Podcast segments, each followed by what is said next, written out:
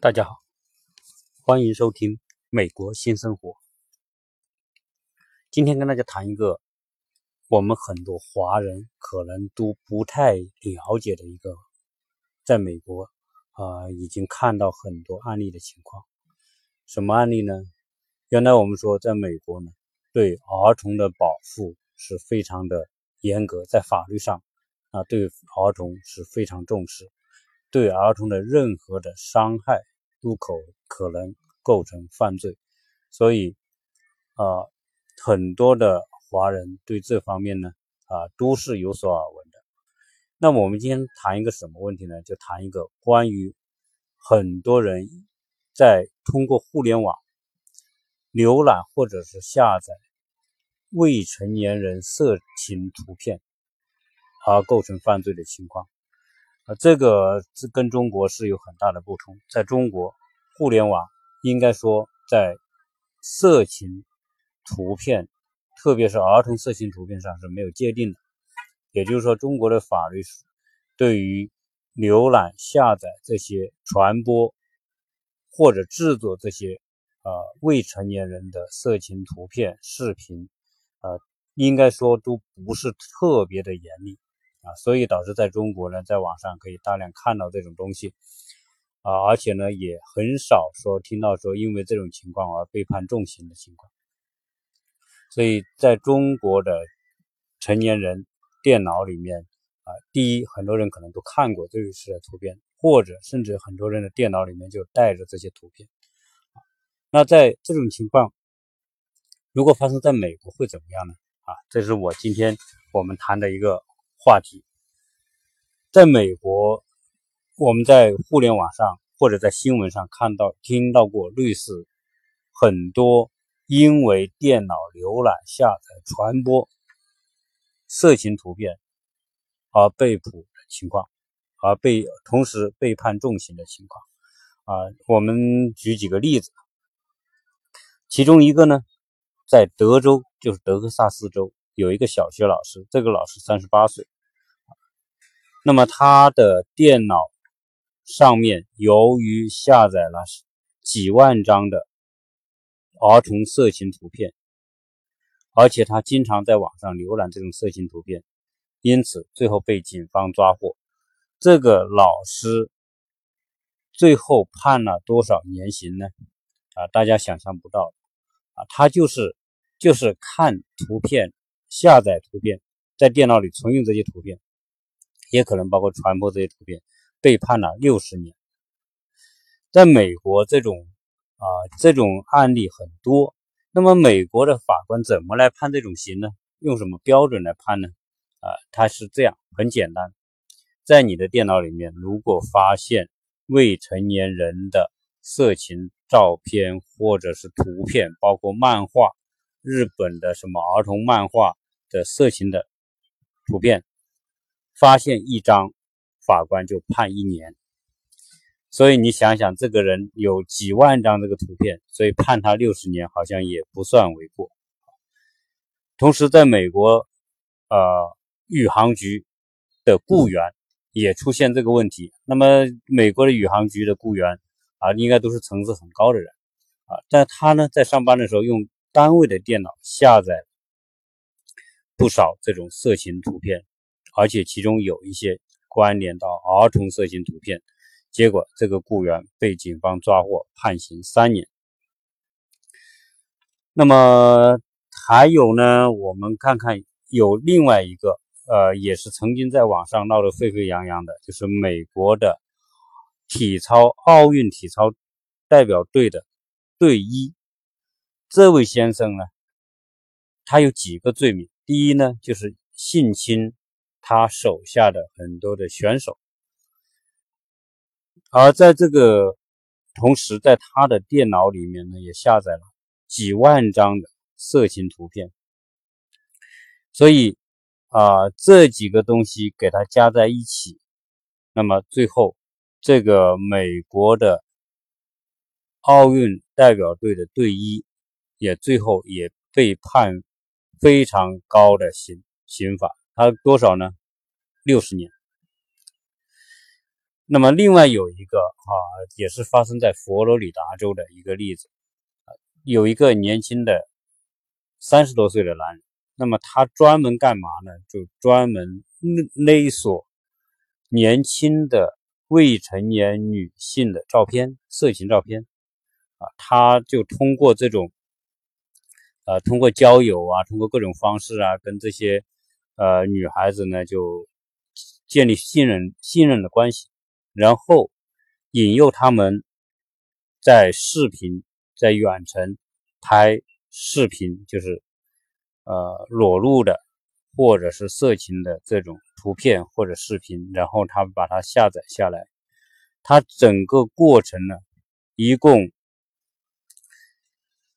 有三百多个受害者被他勒索。那么他的这个图片呢，啊也是。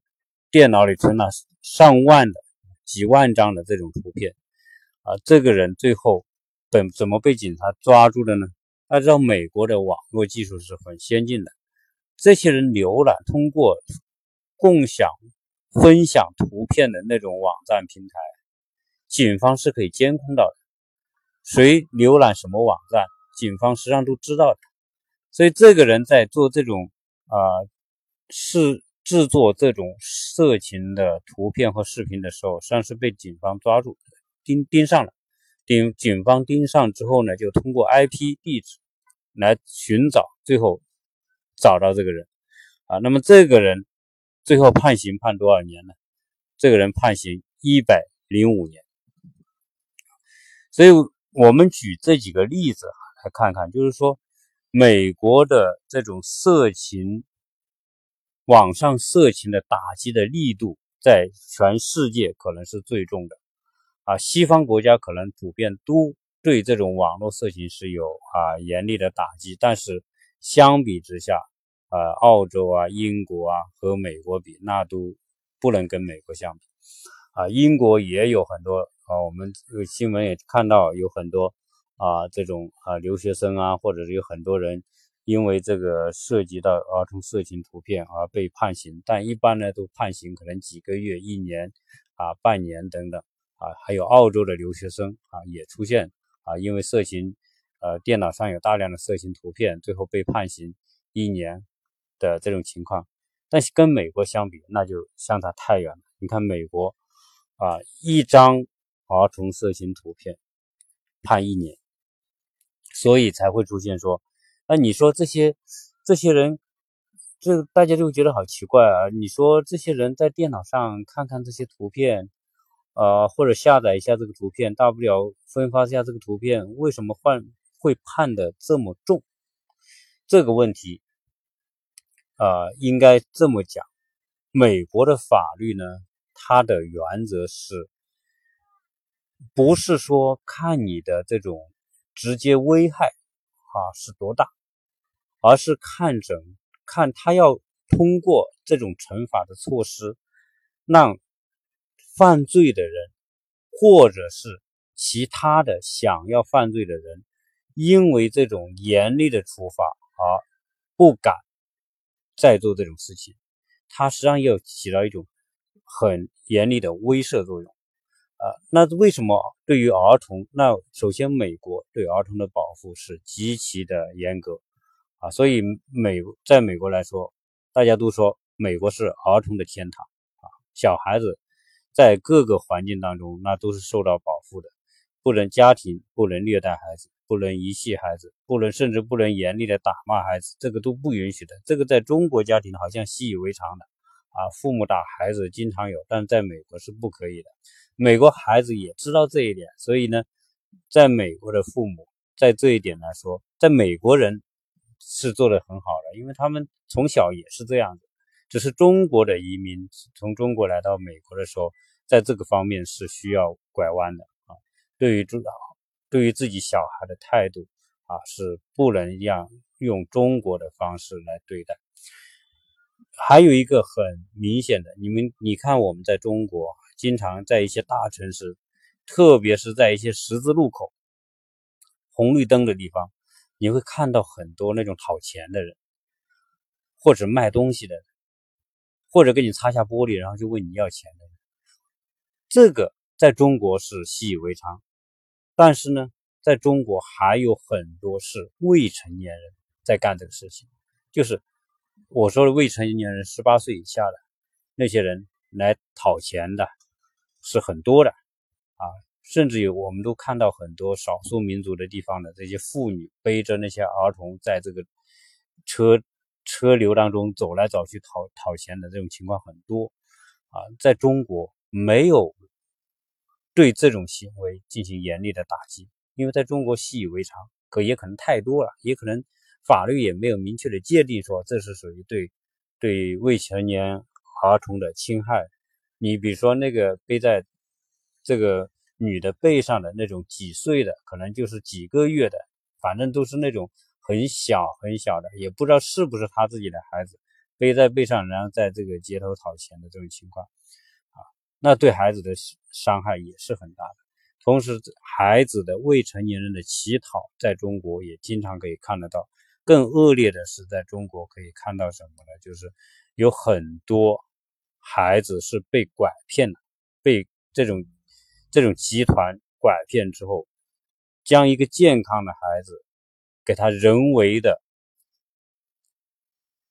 做成打成了重伤，或者是通过其他的方式把他做搞搞成残疾的状态啊，一个健康的孩子被做成残疾的状态，然后就只能趴在地上、蹲在地上，然后乞讨，而被被这种犯罪集团在后面操纵。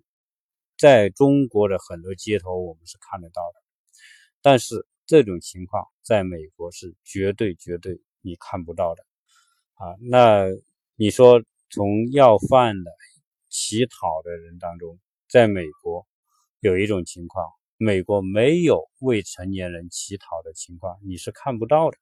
为什么看不到？因为美国的法律对未成年人的保护，如果有谁。胆敢像中国那样把小孩弄成残疾，然后然后放在路边去乞讨这种情况，在美国那是那是天方夜谭。如果出现这种情况，第一时间就会被人报警，警察一进就会顺藤摸瓜，所以你后面几段全部不可能。在美国，未成年人一旦出现乞讨，那是一定有警察介入，然后把他带走。交给社会的福利机构来抚养，而且小孩子他必须上学，所以在美国，你在街头，你走遍全美国，你看不到有小孩去乞讨的啊。这个啊，我我相信是因为他的法律的这种严厉的规定。美国的宪法修正案里面对未成年人的保护就很明确。那为什么为什么这种啊？未成年人的色情图片的打击这么严厉啊！一张图片判刑一年，这么严厉啊！所以很多人可能就电脑里面有一个人，他电脑里面可能就是二十多张啊，有就有一个例子，一个一个人他电脑里面美国人哈，有二十多张，他只是色情漫画，日本的色情漫画可能是别人画出来，在他的电脑里面可能下载在他的电脑里面，后来被警。他这个电脑呢也是坏了，坏了拿去修，修修的时候呢被那个修理的人看到了，结果呢修理的人报警，警察就把这个人逮住。而这个人是什么呢？这个人还是当地的一个非常有声望的一个人，他年龄已经七十多岁，七十六岁，他是一个学校的这个合一个学校的合伙人，本身他也是很有社会地位的。啊，就因为他电脑里面二十多张色情漫画被人举报，警察将他抓了，被人抓了，最后这个老头还被判八年徒刑。那为什么在美国要做的这么的严厉啊？他们有一个逻辑，除了美国宪法规定对儿童的保护必须是无条件的啊，保证他们的安全。以及他们的健康。那这个色情的儿童色情图片，实际上它是一个产业链。这个产业链，所有这种色儿童色情的图片和视频，都来自于哪里呢？都来自于这个过程当中，就是对孩儿童的一种一种摧残和伤害啊！你不管是那种呃我们说的那种啊强奸未成年人，或者是强迫未成年人啊拍这种视频或者照片，这本身就是一种伤害啊。第二个，这些内容在互联网上的传播，也是对未成年人一种永久的伤害，对他们的生灵。除了身心身身体的伤害，心灵的伤害更是持久和没法弥补。所以，他只有通过严厉的手段，才能够遏制住那些利益集团通过制作这种内容来牟利的这种企图。现实际上你看到，就算美国是这么严厉的惩罚，同时我们还是可以看到很多人。敢敢去做同样的这种违法的事情，所以这就是说，在利益的驱使之下，那么导致这种情况，所以他必须通过这种方式啊，来完来来完成对对这种传播的一种高高强度的威慑。那在美国呢，这种呃对。未成年人的保护，除了我们说这种啊色情图片啊不允许传播之外，当然还有很多，包括比如说十六岁以下的年轻人是不能有性行为的啊，这个十六岁以下的发生性行为也是违法的。那我们都看到有有新闻报道说，年轻的女老师啊引诱她的未成年的男学生。发生性行为也是也是被判重刑的啊，也是属于什么？属于强奸啊。所以啊，十八岁以下的儿童不能够碰烟草，就是十八岁以下的孩子，如果是抽烟、购买香烟，那也是犯罪。那更别说喝酒啊。美国喝酒是二十一岁以下是不允许喝酒，不允许去卖酒卖给二十一岁以下的。这个年轻人，好，那我们今天呢，就啊，就把这个关于这个美国的这种对于色情，特别是儿童色情的内容，不管是以书面的形式还是网络的形式传播，都是属于严重的犯罪，而且一旦被查获，会被判重刑。这个呢，给我们这个从中国来的。这些同胞一些提醒啊，因为毕竟环境不同，美国的环境、法律环境，那是一个啊，相对来说是是呃，违法是付出会付出很高代价的一种事情。在中国可能呃没有人管是吧？可能中国很多人的电脑里面都有这些相关的内容，也没有谁说啊因此被判刑坐牢的没有。但是在美国，那一不小心。就碰到这个情况，而现在呢，啊，美国的这个出入境管理越来越严格，所以很多人的手机、很多人电脑都要都有可能被抽查啊。当然，他不是说每个人查，他也查不过来，但是呢，他有可能抽查。一旦抽查到你的电脑、iPad 或者手机上有相关的淫秽的，就我们。中国内说淫秽内容啊，在美国就是色情内容，不管是图片、视频啊，一旦被查到，那后果都很严重啊。最重的，那么有可能判刑；轻的，那么就是被遣返。而在最近的报道里面呢，我们也出现呃看到一些非常令人可惜的一些情况，在美国的留学生，中国留学生。就有好几起是因为电脑里面拥有这些色情的图片而被判刑的情况啊。其中，佛罗里达有个姓沈的啊，他也是电脑里面搞着这个几万张这种色情图片，那么也是电脑坏了啊，去修的时候啊，被修理电脑的人看到，然后报警。那么新泽西啊，也有一位姓李的留学生。也是啊，因为喜欢看这些内容，那么电脑在维修的时候被人发现，同样被人举报，然后警察给他啊抓了啊。那么所以呃还有一个呢呃更可惜，十八岁的一个小留学生刚来美国，他准备呢就是读预科，读完之后就读大学的，结果呢他就住寄宿在这个这个白人家里。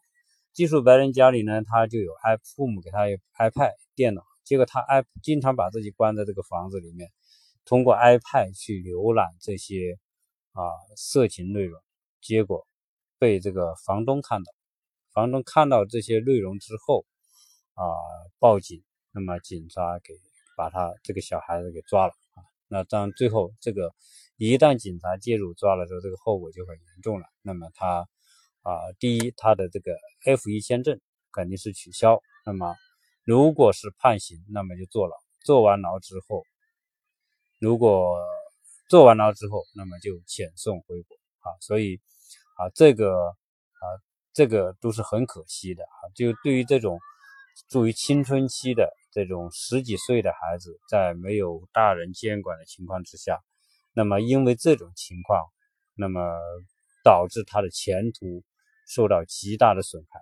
因为一旦被判犯有啊有罪的话，那么第一，在美国你是不能待的啊！你如果是要判犯罪服刑，服完刑之后就遣送回国啊！曾经在这个几年前，这个加州的洛杉矶中国孩子虐待中国孩子，最后那些有些被判十几年的那些。啊，就是这样。你判刑，你十几年，你在坐牢就得坐牢。坐完牢之后，刑满之后，马上遣送出美国，然后永远不允许回美国。所以，在美国一旦犯罪，一旦被遣送，是永远不让踏上美国的国土。啊，这就是啊，美国在这方面应该是非常的严格。啊，所以在这方面呢，呃，希望这个节目呢，也可以给我们的一些听友一些提醒啊。不光是我们自己要注意这方面的这种，不要违反这方面的行呃法律啊，不要触犯这方面的法律。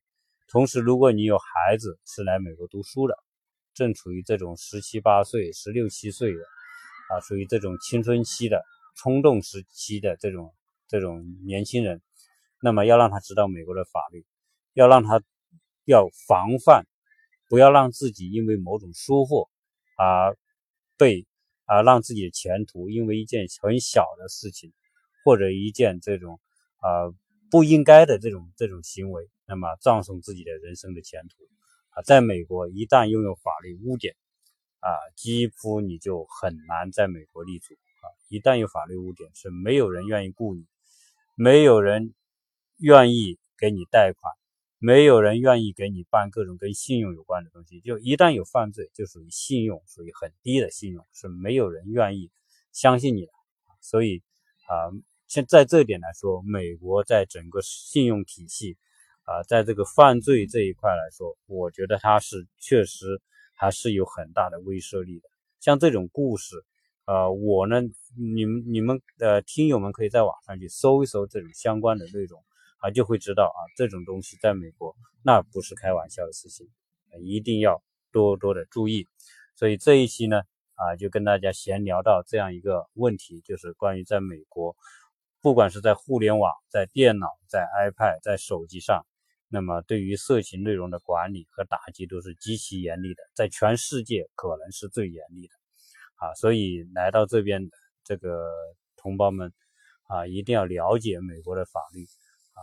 那么让自己在这方面能够做一个守法的，最少不要因为这个而吃亏嘛。因为这个，这个很多人可能是因为啊忽略了，不知道有这个这种情况，那么导致自己稀里糊涂啊就撞上这个事情，那我我觉得也就很不合算啊。所以啊，把这个这个情况呢跟大家做些分享啊，希望大家呢在。不管是自己来美国，还是未来孩子来美国，都能够健康顺利的在这边生活，啊，在这边找到自己想要的生活状态。那么在这里呢，也能够学，在美国真正的把精力放在学习上，能够学成啊，不管是未来留在美国还是啊回国发展啊，那么这个都希望这个节目能够给大家一个提醒。那么这期节目先说到这里，谢谢大家收听。